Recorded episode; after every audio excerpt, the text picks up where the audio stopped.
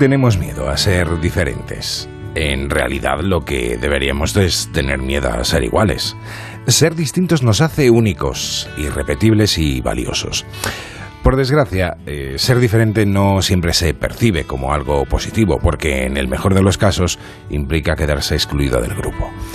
La presión y las consecuencias de ser diferentes suelen ser demoledoras si no se tiene una autoestima a prueba de balas o en el caso de nuestro invitado a prueba de piedras.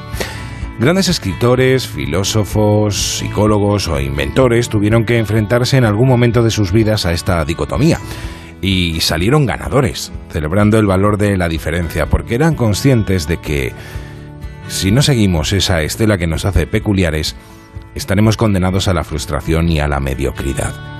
En este grupo podría estar nuestro invitado. Y, por cierto, no lo tuvo fácil.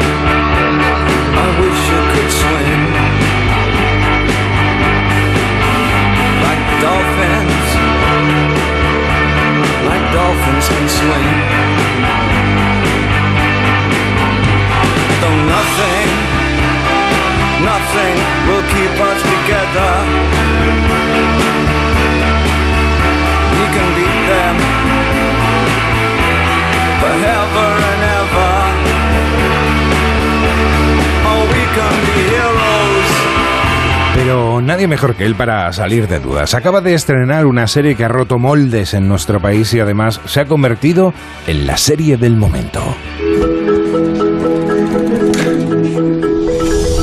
¿Tú quién eres? Me llamo Roberto. Roberto Enrique Figueras. Nosotras. Bueno, él, yo. Bueno, tú. ¿Roberto? ¿Él? Sí, yo. Yo estaba ahí hace años, soportando las miraditas de las señoras y a los chungos que me llamaban maricón. ¿Y me has llamado? Mentiroso, maricón y gordo. Pídele perdón. Dicen que si eres diferente vas a acabar mal. Llegará, ya te harás grande y te darás cuenta de que nadie en la vida te va a querer como tu madre. ¿Y no te da miedo? No conocer a ninguno como tú, digo. Ya los conoceré. ¡Eh, tú, maricón! Pues seguro que muchas personas diferentes se han sentido muy reflejadas. Bob, Bob, buenas noches. Es un verdadero privilegio tenerte en este programa. Muy buenas noches y el placer es mío. Bueno, pues aquí comienza un verano más. Nadie es perfecto.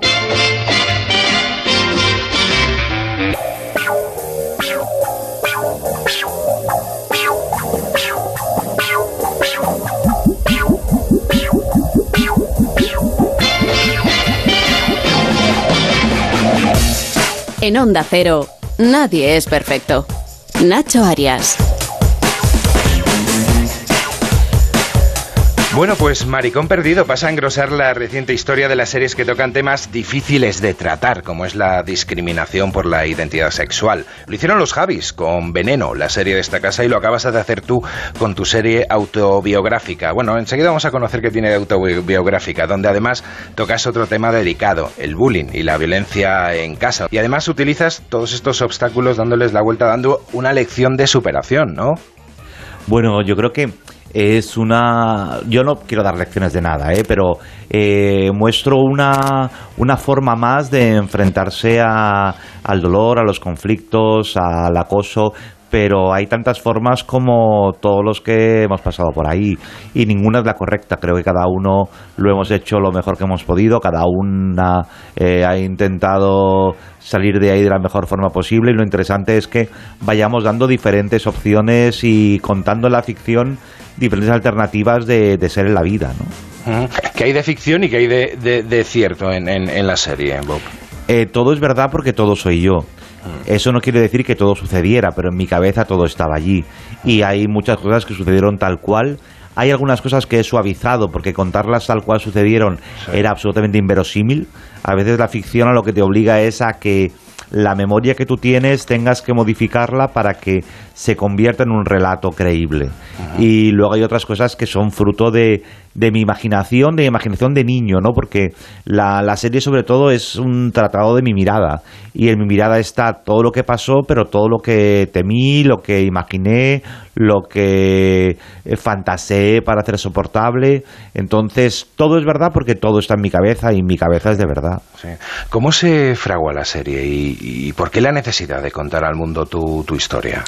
Pues mira, es muy curioso, Nacho, porque eh, yo no tenía ninguna intención de contar esa serie y me llamó uno de los directivos de TNT de España, Guillermo Farré, y me dijo, mira, hemos visto una sección tuya en el programa de Andreu, en Leitmotiv, eh, que hablas de tu infancia, del pueblo, del rata, y nos gustaría pues plantearte hacer una serie sobre esta época de tu vida y entonces a primeras a mí me, me, me suena una cosa rarísima en la que yo no tengo experiencia y ya me parece un ejercicio de ego trip brutal y digo pero Guillermo ¿dónde voy yo aquí? ¿Quién, ¿con quién he empatado yo para contar mi vida?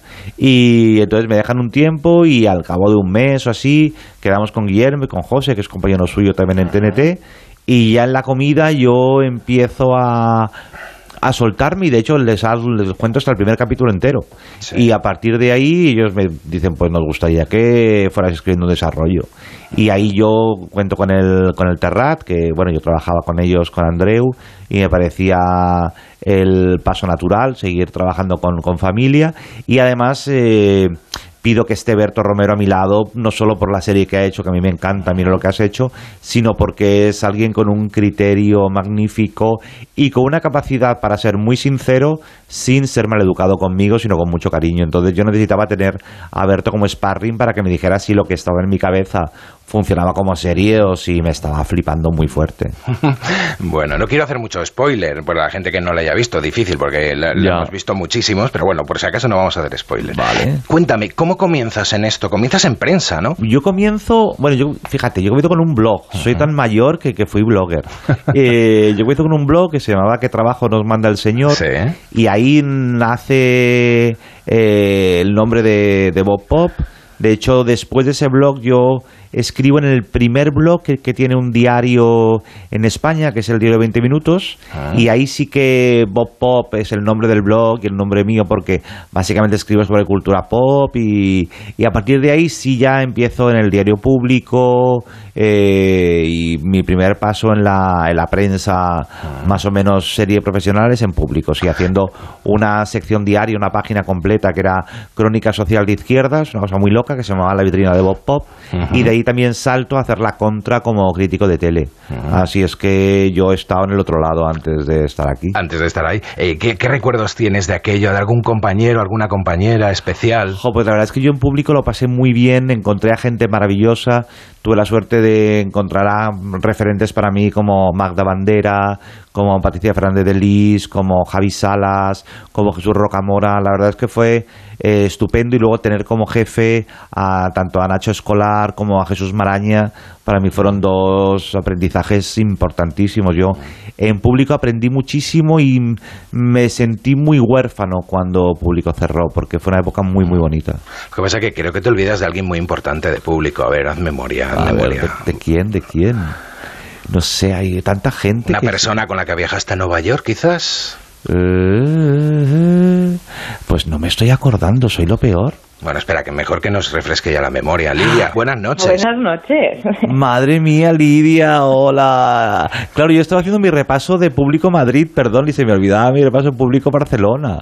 Perdóname, claro. Lidia Penelo. Buenas, ¿qué tal? Muy bien, muy contento, encantado de que estés por aquí, a la distancia. Y cuanto ha hecho lo de Nueva York, tampoco.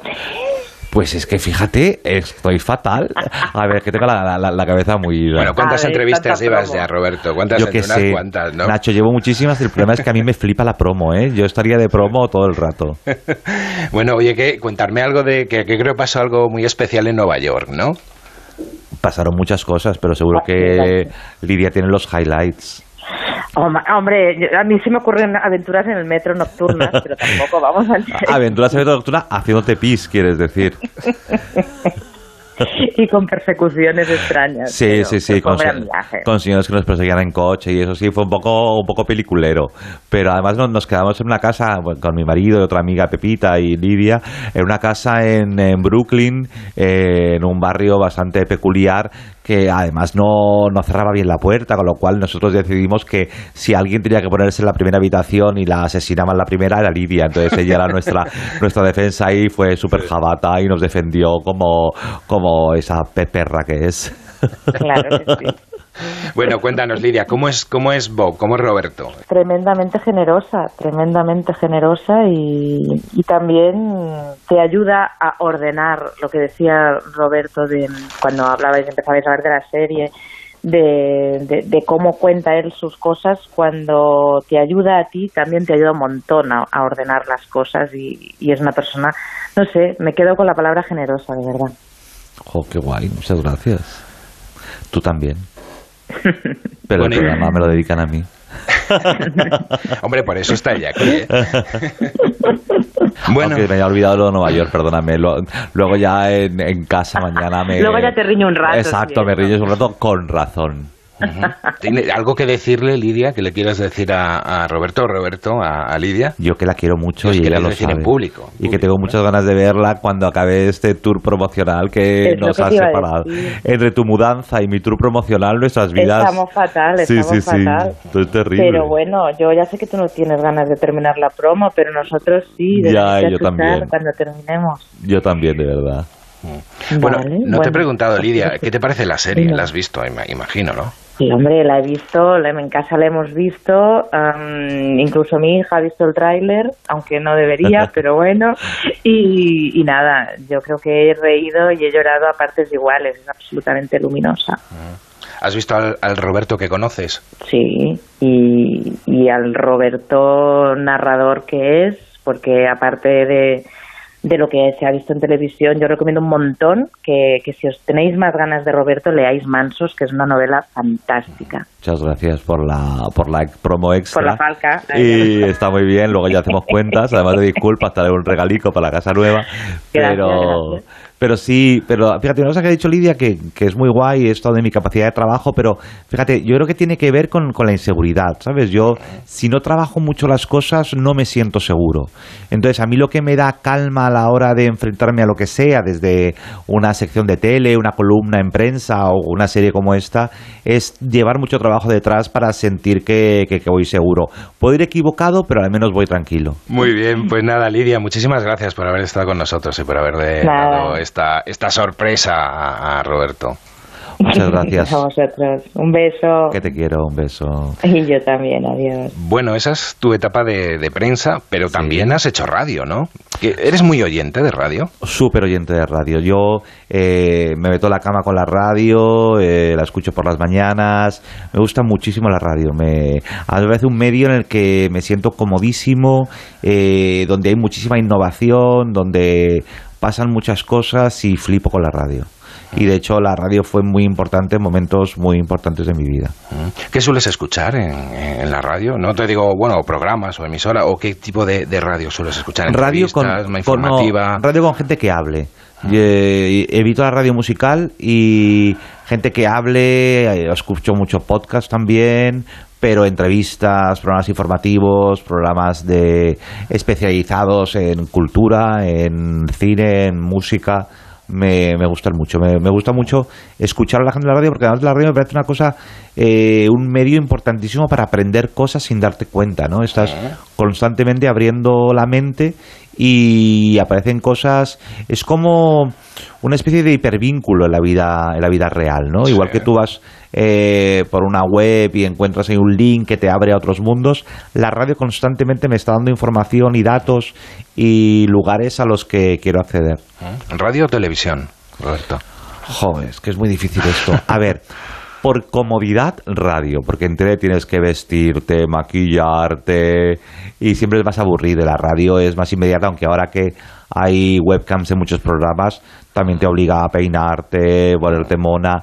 pero a mí la, la radio me, me parece mucho más inmediata y mucho más fresca, aunque la tele me encante. Mm. ¿Recuerdas cómo fueron tus comienzos en radio, tu primera vez en, en la radio, como colaborador, no? Sí, creo que fue, eh, sí, seguro que fue en Com Radio con, con Olga Vallejo aquí en Barcelona, Sí. En un programa fantástico que se llama El Extra Radio Mm. y donde estábamos lo peor de cada casa. Y eso fue maravilloso y fue una, un máster de, de radio absoluto. Creo que luego he estado en muchísimos programas, en muchísimas radios, pero creo que todo lo que hice después lo aprendí en el Extra Radio. Muy bien. Eh, creo que tenemos algún corte de, de eso. eh. Qué vergüenza. Mira, creo que tenemos. A escucha, ver. escucha. Bob, Bob, molt bona tarda. Molt bona tarda. Com ha anat l'estiu?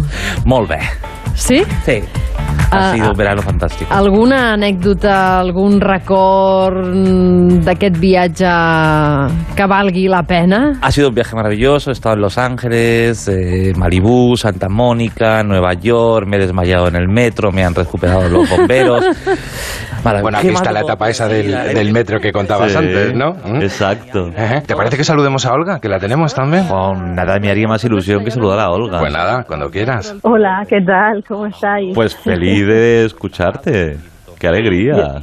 Yo también, yo también. Jo, qué bien, qué bien. Jo, Además, el, el otro día estuve haciendo una entrevista en Barcelona Televisión y resulta que la presentadora se acordaba de mí de encontrarnos por los pasillos de Comradio y me hizo mucha ilusión. Bueno, es que como tú decías, ahí estaba, pues yo diría que lo mejor de cada casa. Bueno, Olga, éramos un poco. era- eh, luego el tiempo ha demostrado que éramos lo, lo peor de cada casa. Antoñito Baño, Bueno, Ramis. Tuvisteis un ojo buenísimo para seleccionar a, a grandes firmas del, del apocalipsis. Yo creo que sí, éramos unos cazadores de talento. Joder, es verdad. ¿eh? Bueno, la, la, la intuición nos hizo hacer esa elección y la verdad es que, bueno, eh, el tiempo nos ha dado la razón. Erais fantásticos y, y bueno, y fue un lujazo estar contigo. Y ahora cuando, cuando te leo, cuando te veo, cuando he visto Maricón Perdido, pienso, es que claro, es, es que no me extraña que sea maravilloso todo porque es que, es que ya era maravilloso. Pero es que aprendí tanto con, contigo y con, con vosotros, de verdad. Fue un, un máster, de, verdad. Yo no había hecho radio nunca y para mí fue un hallazgo y además fue un tiempo súper feliz de hacer una radio muy libre, muy divertida, muy bien hecha, ultra profesional. No, no, fue una pasada para mí, ¿eh? Todo lo que ya he ido haciendo en radio ha sido porque lo aprendí allí, ya me lo, me- me lo llevaba puesto. Bueno, bueno, no sé. Pero sí, sí que tuvimos mucha suerte. Yo creo que esa radio que ahora ya no existe, ¿no? En su momento no era ni una de las grandes ni una de las súper pequeñas. Entonces eh, te daba margen eh, para, para ser libre, para hacer lo que quisieras, para y, y también para poder contar con gente que, que era muy buena. Jo, yo lo pasé muy bien, aprendí un montón y siempre que puedo lo digo. Y además siempre reconozco que, que es mi, mi casa radiofónica, el lugar del que, primero, porque además fuisteis los primeros que confiasteis en mí en hacer radio. Que decía, pero si yo no vocalizo, me decían, pues está igual, ya, ya vocalizarás. Y además es que, claro, es que to- todo, todo lo que decía Bob eran joyas. Es que era una pasada. Eh, nosotros fue porque te leíamos en el en público Sí. y Joffre Font, que era uno de los directores de la productora, dijo, vamos a probar. Eh, era un programa que empezaba de tres horas diario y, y bueno, desde el primer día ya caímos todos rendidos a tus pies enamoradísimos y bueno, ahí seguimos cuatro años, ¿no? Estuvimos con Sí. ahí, fieles, fieles. Fue una maravilla absoluta. De hecho, incluso creasteis la, la sección Las teorías de Bob Pop, que es una cosa que, que luego me ha funcionado para el futuro. bueno, fue ahí un primer entreno que, Sí, claro, sí, es que sí, sí. ya veíamos que esas teorías eh, tenían que tenía que conocerlas el mundo, o sea, no, no se podían quedar en los pasillos o, o ahí esperando en, en producción antes de entrar en antena, eran eran eran perlas, era, era, era una maravilla, yo lo recuerdo como bueno como una época muy muy divertida de también de aprender, porque yo también era mi, mi primer programa que conducía de tres horas y era ahí un aprendizaje constante. Creo que, que todos crecimos ahí, ¿no? Sí, Bueno, yo- uno- unos yo más, otros sí. menos, pero Sí, yo creo que además nos identificamos como, como miembros de, de un clan, ¿no? O sea, cuando yo hablo con Antonito Baños o con Yusia, o, eh, siempre reconocemos de, de dónde venimos, ¿no? Y yo creo que eso es muy importante para un programa, que deje esa impronta en los que estuvimos allí, es muy bonito y tienes que estar muy orgullosa de eso.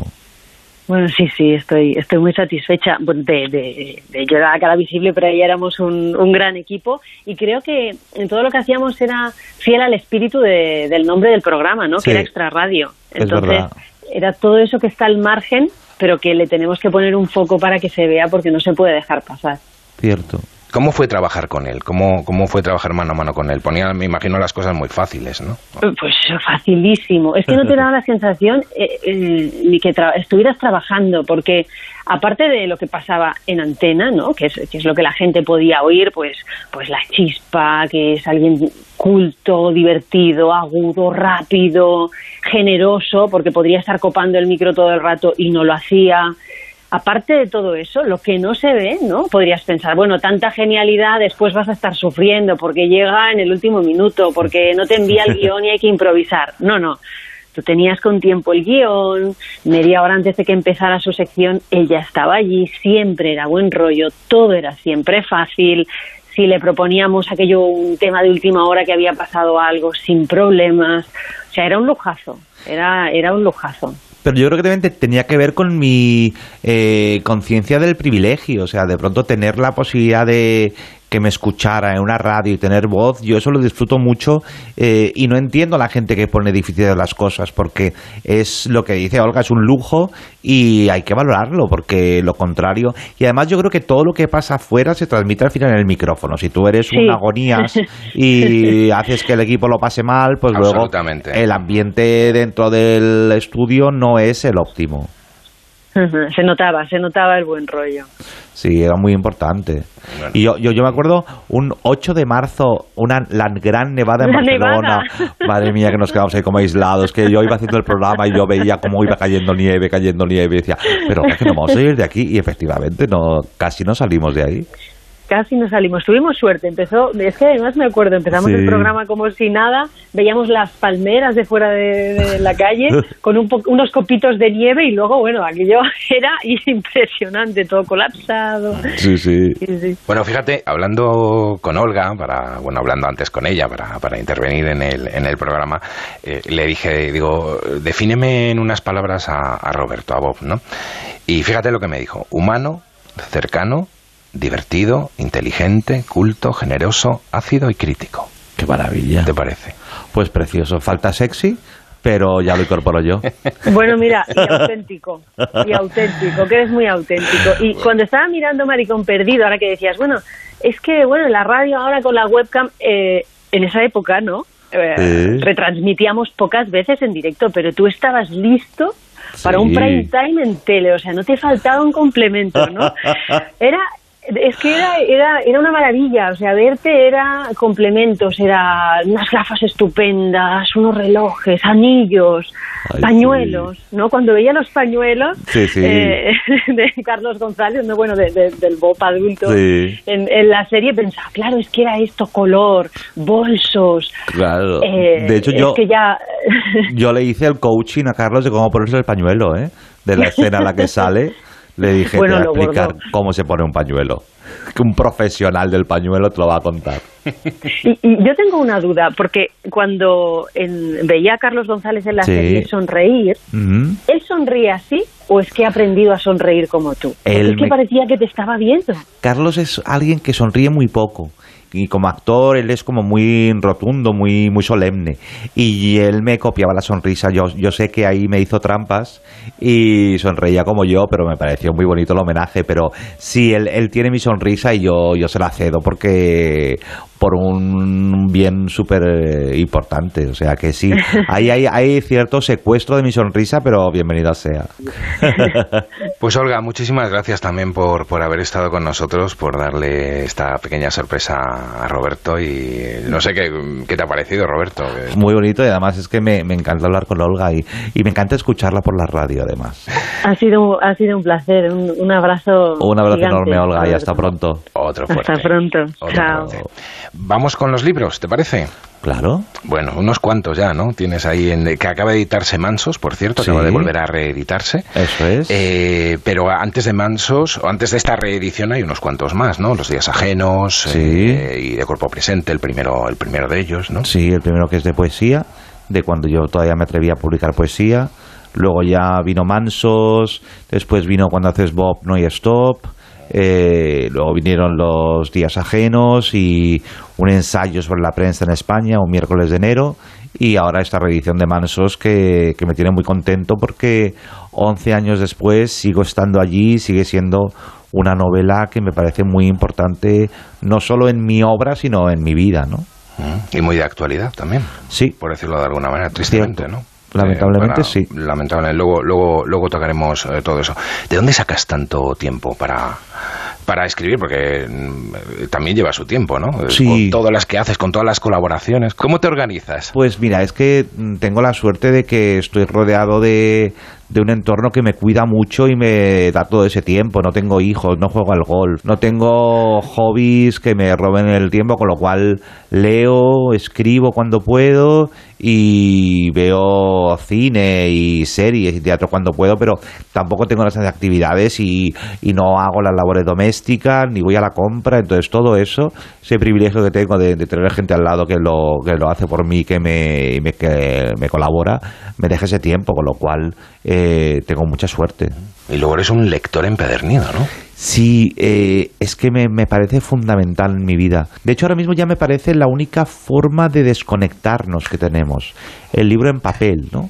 Entonces, para mí, además de que me encanta leer, es una especie de terapia, de, burbuja de tranquilidad en la que no hay nadie eh, respondiendo, diciéndote, dando opinión sobre algo, lanzándote una noticia de última hora porque es súper urgente y en realidad no importa nada, sino que la lectura en papel tiene eso, ¿no? Tú manejas el tiempo, el espacio y haces una pausa en todo el ruido cotidiano y eso está muy bien. ¿Algún autor preferido que, que tengas? Eh, ¿Libro de cabecera?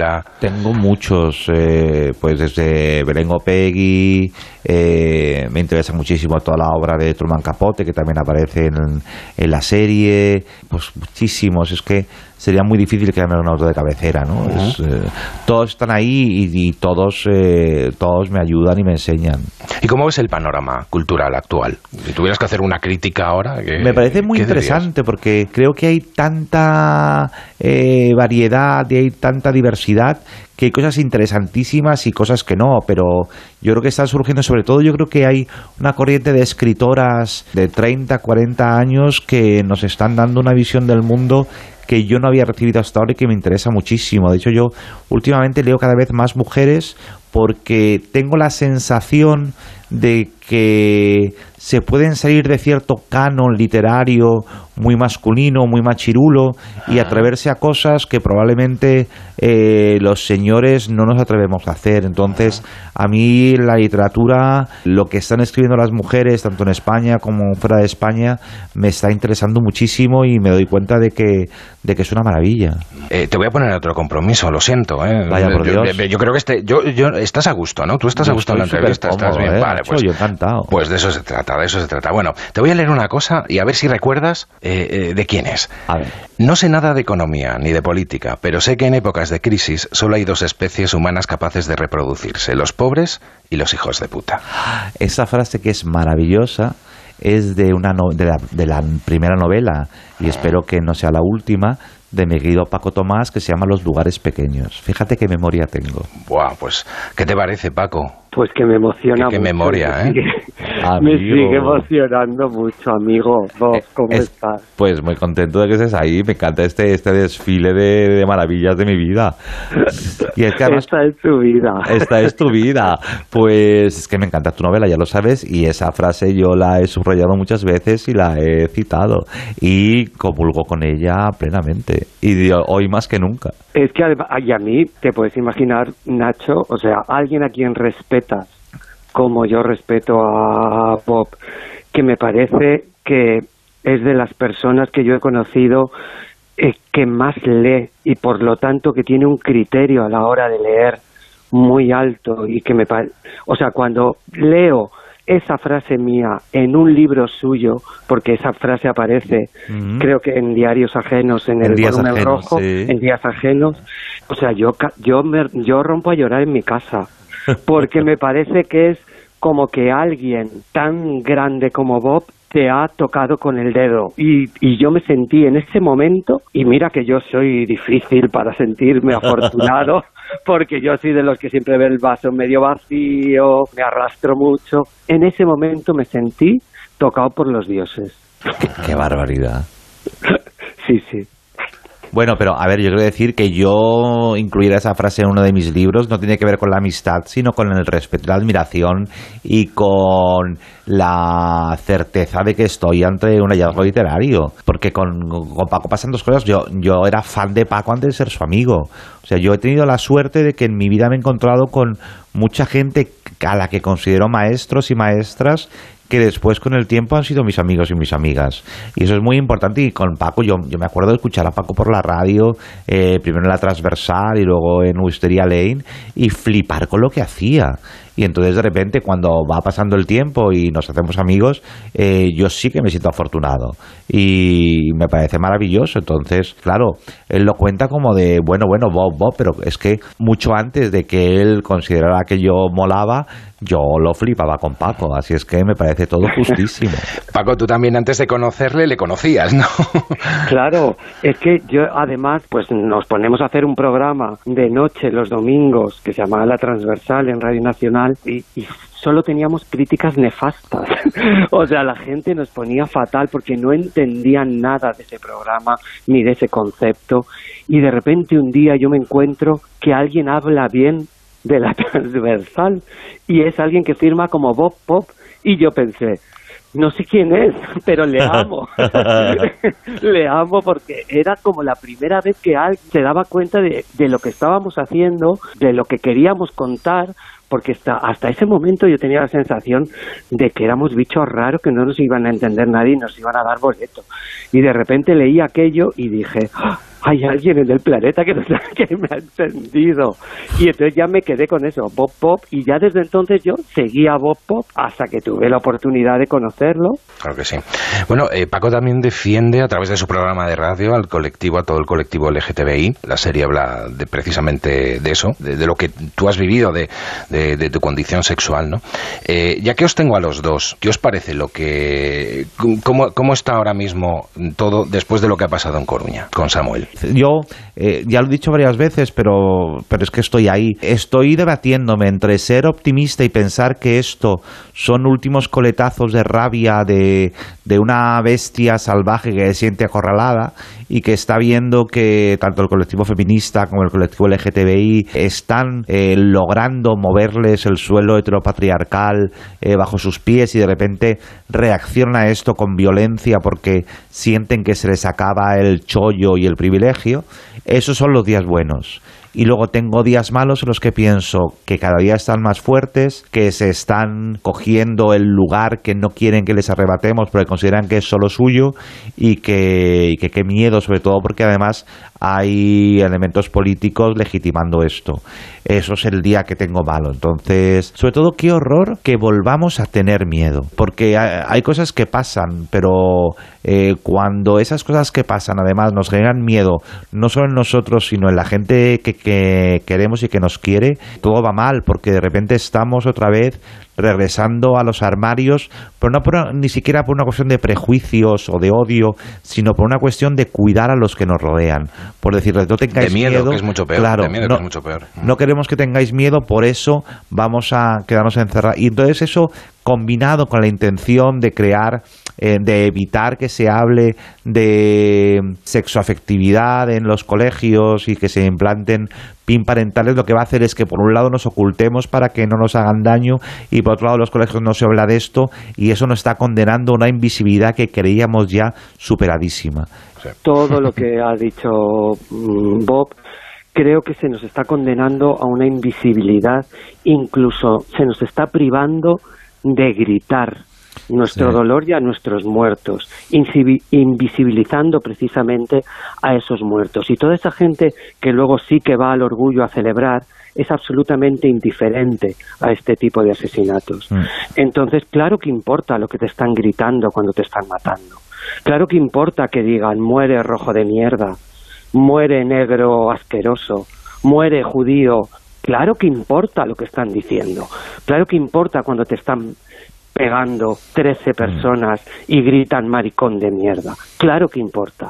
Entonces, ¿cómo pueden seguir diciendo que no hay ningún indicio que les haga creer que es un asesinato eh, por homofobia o por bifobia? O sea, ¿cómo puede ser que a día de hoy todavía no, no quede claro que es un delito de odio, que es un crimen de odio porque es que ese es un agravante, lo tenemos en el Código Penal, que ese es un agravante por homofobia, pero no lo puedes aplicar porque de repente la policía, porque de repente los jueces, porque de repente la sociedad en general dicen, no, no, esto solo es violencia, que es horrible, es una violencia horrible de unos chiquillos en la puerta de una discoteca.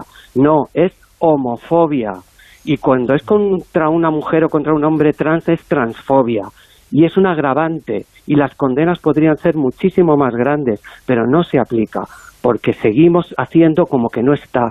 Y los medios de comunicación somos, y me incluyo porque formo parte de ellos, muy responsables de eso, porque la invisibilizamos con un lenguaje neutro, con unos titulares neutros, con negar las cosas que están sucediendo en el mundo. No, no, y lo, y lo peor de esa invisibilización es que además nos están condenando a preguntarnos y a culpabilizarnos como víctimas. A decirnos, bueno, claro, es que a lo mejor iba provocando, bueno, es que a lo mejor, claro, entiendo que como tengo mucha pluma, pues es normal que se ponga nervioso el machirulo y me parta la cara.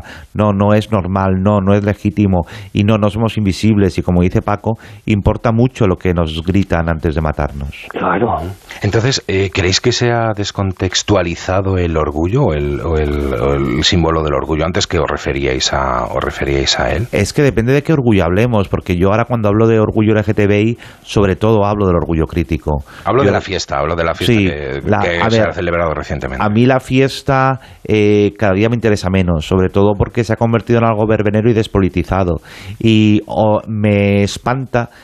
la gente que critica el orgullo cuando está politizado. Es que el orgullo es política, porque el orgullo lo que reivindica lo que recuerda es, primero que el orgullo es lo opuesto a la vergüenza, que es lo que nos quisieron hacer sentir durante mucho tiempo, y que estamos reivindicando un 28 de junio, que fue un día que una banda de maricones, bolleras y prostitutas trans racializadas salieron a la puerta de Stonewall hartas de que la policía los maltratara, los extorsionara, cogieron ladrillos y fueron contra ellos. Y dijeron, hasta aquí hemos llegado. Entonces, si eso no es política, pues no sé qué quiere hacer la gente con la política. Totalmente de acuerdo. Pues eh, Paco, también gracias por haber estado con nosotros. Nada, gracias a vosotros. Y compañero. compartir este rato.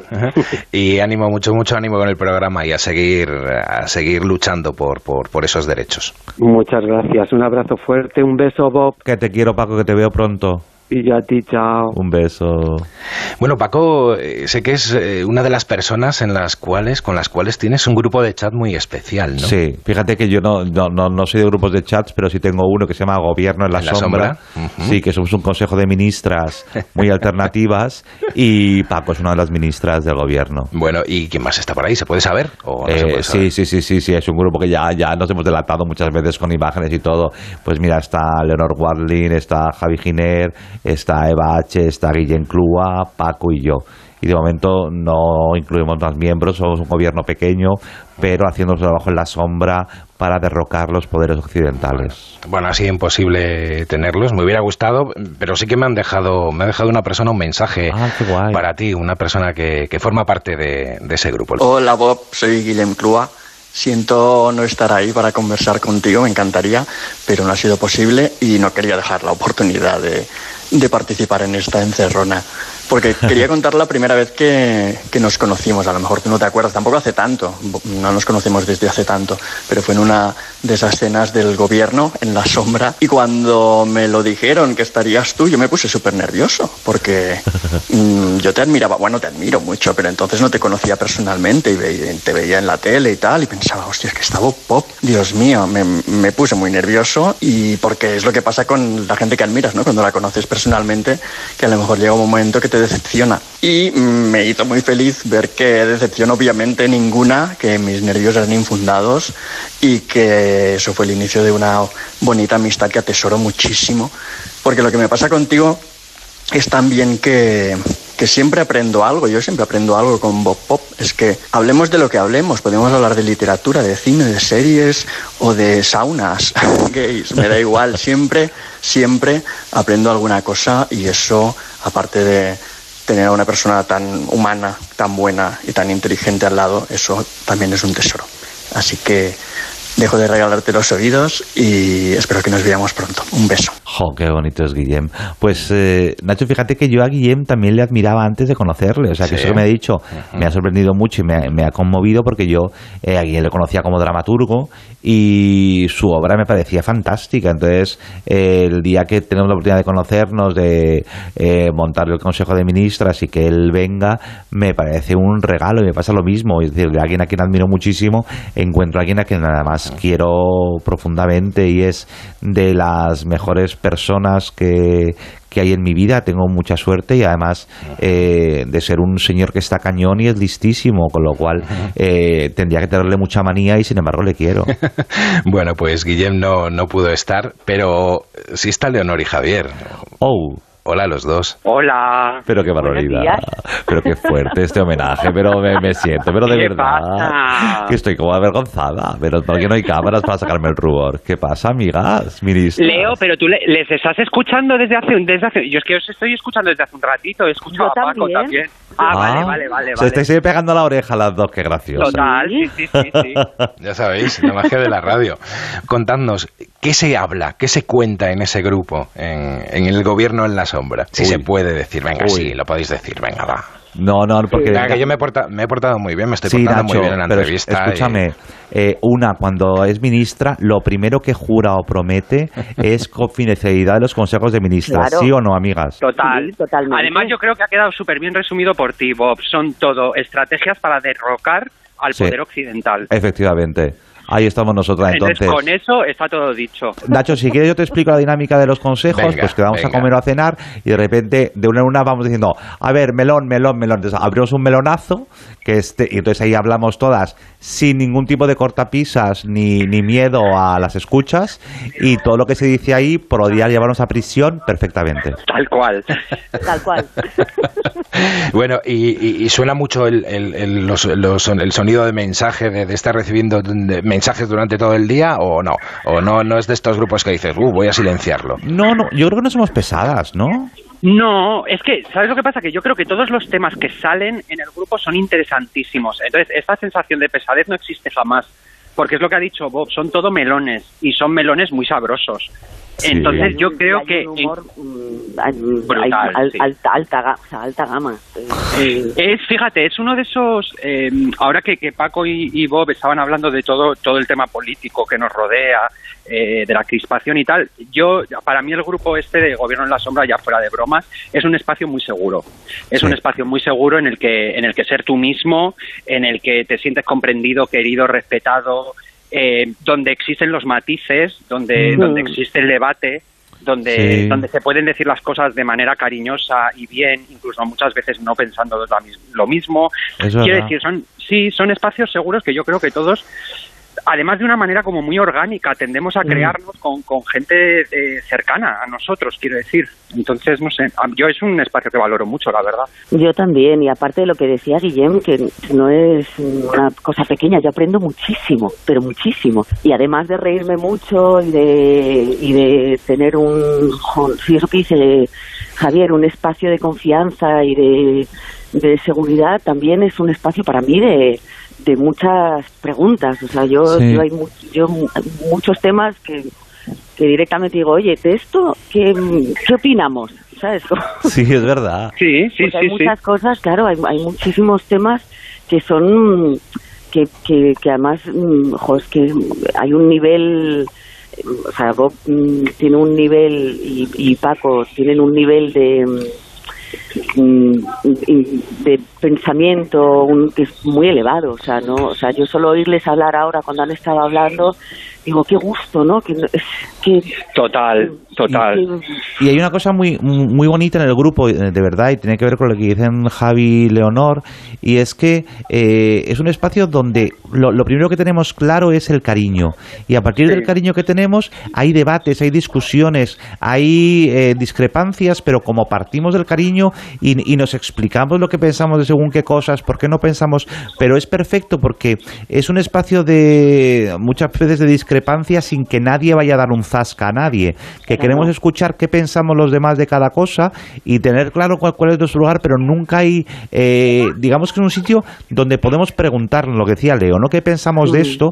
Nos lo podemos preguntar con tranquilidad que nadie nos va a juzgar, porque está claro que nos queremos y que somos un, un consejo de ministras fue importantísimo, con lo cual es clave en eso que todo lo que nos planteemos de es que mi, eh, esto no me parece, ah, pues puedes tener razón tal, y ahí se abren caminos muy chulos. Sí, total. Y luego, a ver, no lo neguemos, es un espacio de gran salseo Sí. donde se comentan Sí. grandes cotilleos Sí. que podrían defenestrar al país tal y como lo conocemos. Efectivamente. Y luego, si por ejemplo alguna ministra conoce a alguien, lo primero que pregunta es ¿qué pensamos de esta? Y entonces ya nos vamos intercambiando información confidencial que me interesa mucho para nuestro futuro. Uy, eso es muy interesante, eso es muy interesante. ¿eh? Sí. Carnaza ahí, ¿eh? Yo tengo que decir que yo me siento, bueno, mi, mi papel, y eso es- creo que lo puedo que lo puedo contar, yo soy la ministra de los regalos. Ay, es verdad, esto es maravilloso. Es verdad, Cuéntalo, Leo, por favor. aportación, o sea, yo, yo no tengo nada más que aportar. es que No, es verdad. alto. Y entonces yo cuando, cuando me incluyeron dije, ¿yo qué puedo aportar aquí? O sea, yo no, no, no tengo la cultura que tienen, no tengo la información que tienen, no sé expresarme con... con con, jo, con, pues, con el nivel que tienen, que yo siempre salgo como, como si me hubiera hecho dos años en Harvard. ¿sabes? Y entonces dije, pues yo lo que puedo aportar son unos regalos al, al- al- porque todo, todo ministro tiene que tener de vez en cuando un regalo. Y es que no, son regalos preciosos que hace Leonor, pero no es verdad porque tú aportas muchísimas cosas siempre, Leonor, y eso Yo me no río mucho, eso, eso también mm, creo que es importante en un grupo que haya alguien con la risa muy fácil. Sí, y te sorprendes también con mucha facilidad, que eso es Sí. maravilloso. Tu cara de estupor siempre es un regalo. Bueno, pues eh, nada, muchísimas gracias también a los dos por, por participar. eh, Por supuesto. Hay niños, qué ilusión. eh, y nada, que esperamos vernos por aquí. Bueno, cualquiera de vosotros se puede sentar cualquier día donde está ahí Roberto, ¿eh? O sea Pero que y con, y con mucha estáis más razón. Pero yo lo que quiero es que convoquemos, por favor, Consejo de Ministras, ya que hace cuánto que no nos juntamos todas. Y luego Nacho también te digo que por ejemplo a este hombre lo tenemos lo tenemos entre palmitos estos estos meses con la promoción que se está pegando a la espalda. Es Que verdad. muy fuerte, que es muy fuerte. Entonces, Tú bueno, tampoco te quejes, ¿eh, bonita? Estás los dos on fire también. Por ¿eh? eso. Pero se- seguro que ninguna entrevista tan molona como esta. Eso es verdad.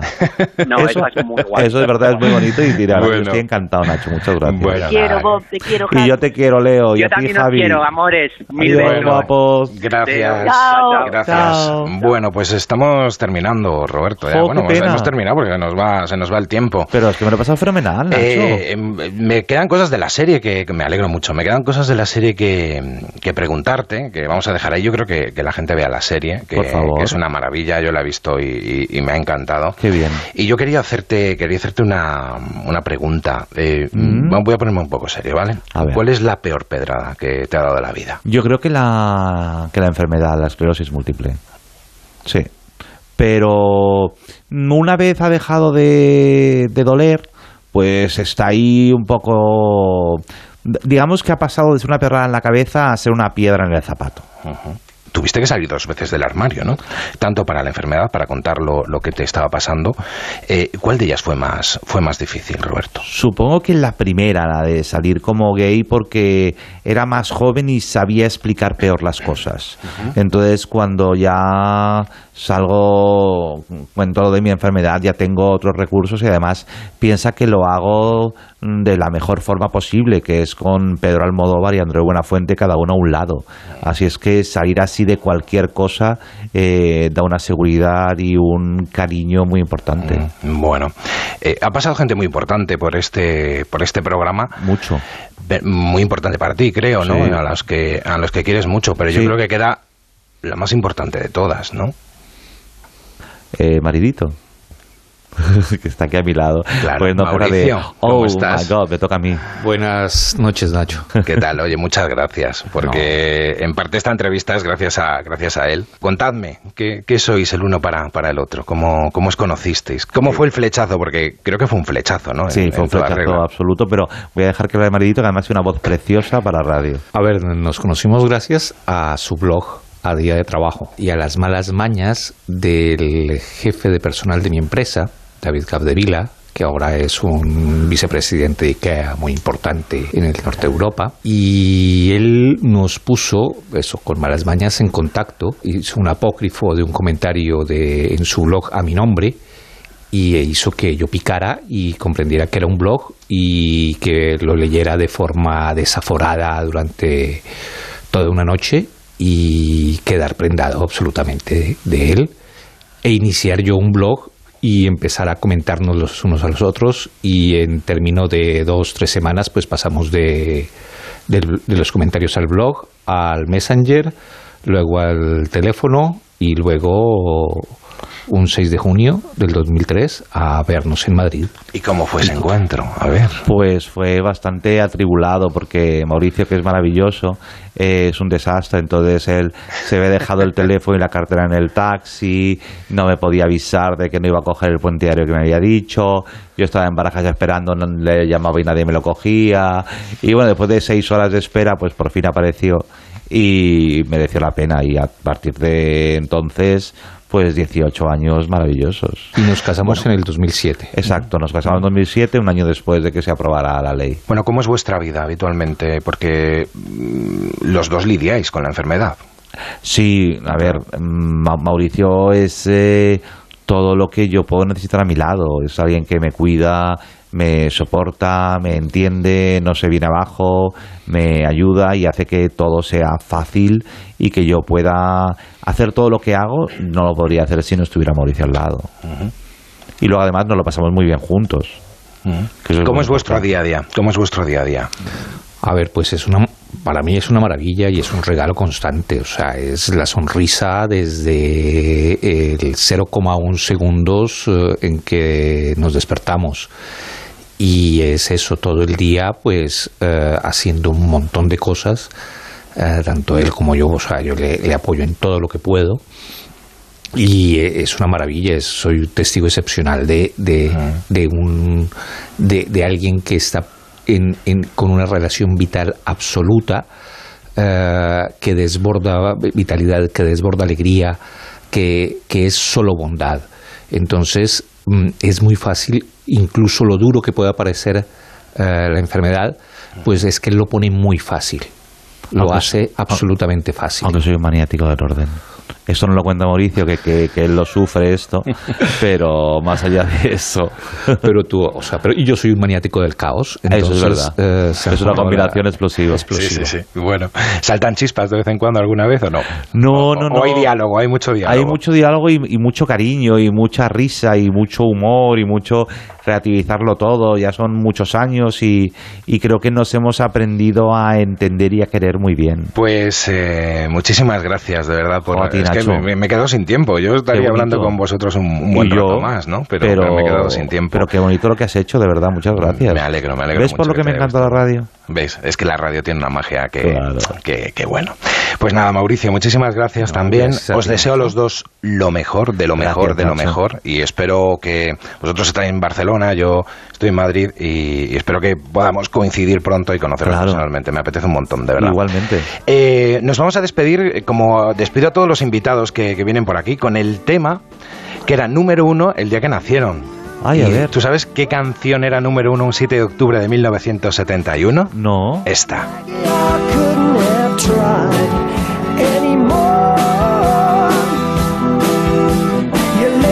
Sé que eres más de Bowie, pero bueno, coincido Rod que... Stewart. Exacto. Madre mía. Pues eh, ha sido un placer conocer, conocer ese lado que yo creo que mucha gente no conoce de, de ti. Eh, le recomiendo que vean la serie y que nada, que gracias, gracias por, por existir, gracias por estar, a- por Gracias estar a ti aquí. por tanto cariño y por hacerlo tan bonito todo. Eh, Ha sido un placer, un placer Igualmente. absoluto. Gracias, un abrazo fuerte para todos. Pues hasta aquí nuestro programa de hoy y mañana habrá más Nadie es Perfecto con Miguel Ríos, deseando escucharle y bueno, deseando sorprenderle. Ahora se quedan con Quinótico aquí en Onda Cero. Que sean felices, hasta mañana.